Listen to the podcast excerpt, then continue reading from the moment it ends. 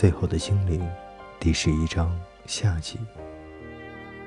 搭上那条船，真是太棒了。他们只要躺在船上，水流就会带他们向正确的地方前去。那艘船非常舒服，上面有个木棚子可以遮雨，还有个铁火盆可以生火烤玉米，暖和双脚。河岸有的地方是岩石，有的地方是窄窄的浅滩，可是始终空无一人。有生以来一直陪伴他们的饥饿终于离开了。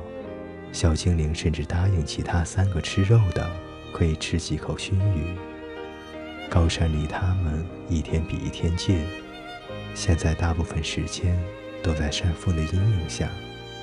小精灵一直没有说话。靠在火盆旁边，手里紧抓着那本诗集。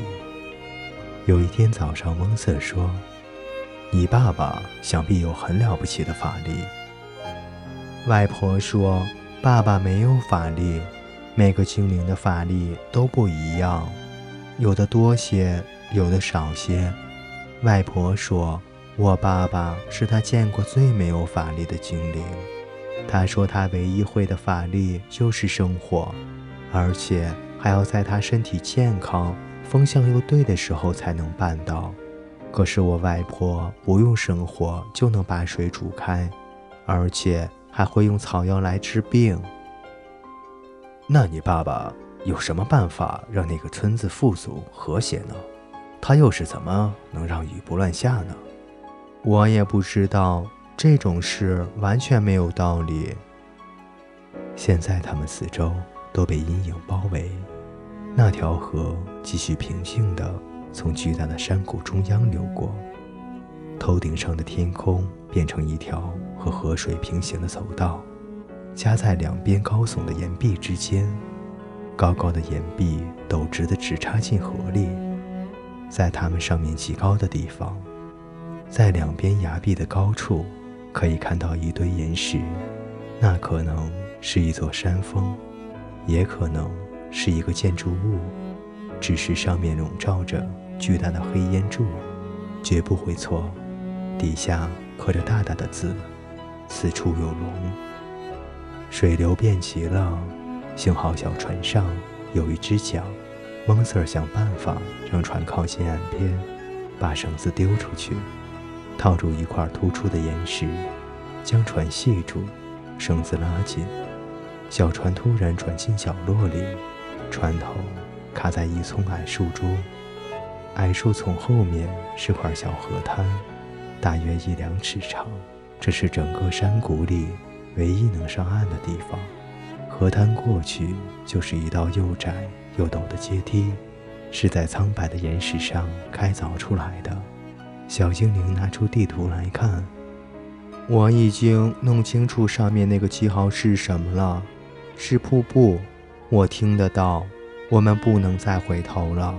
往前走是瀑布，我们只能爬这些阶梯了。他们开始向上爬，那些阶梯又窄又陡，有些地方还塌陷了，还有些地方长了青苔，又湿又滑。走了几个小时后，太阳出来了。他们现在已经爬得够高，能看见那道瀑布，一大片垂直的水幕，映照出彩虹的颜色。他们越走越累，休息的次数越来越多。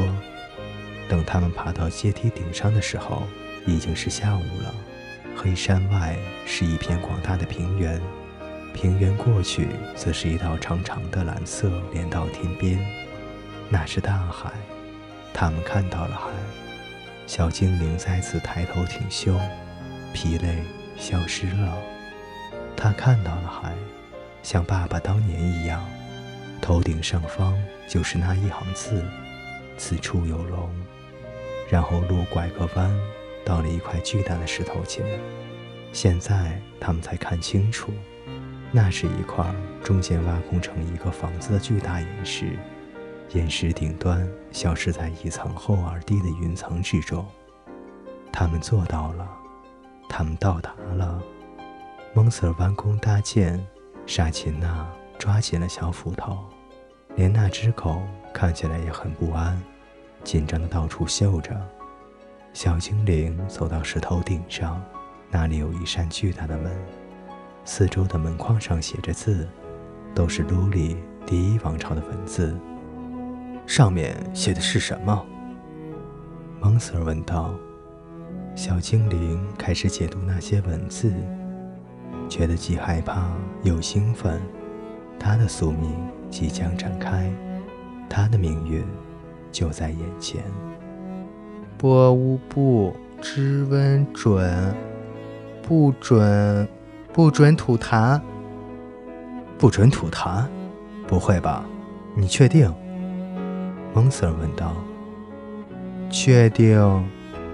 等一下，我们走过了半个世界，爬上这些该死的阶梯，爬的肺都快要炸了。那些阶梯没有那么糟啊，小精灵抗议。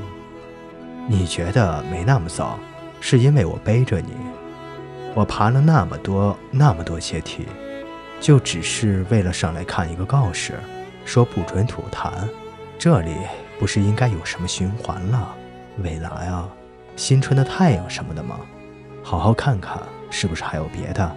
上面还有好多字，不是吗？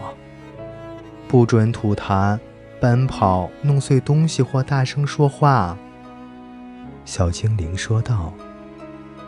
还有，进门前先洗手。他又加了一句。就在这个时候，大门打开了，出现了一条龙。各位听众朋友，最后的精灵第十一章下集为您播讲完毕，欢迎您的继续守候与收听。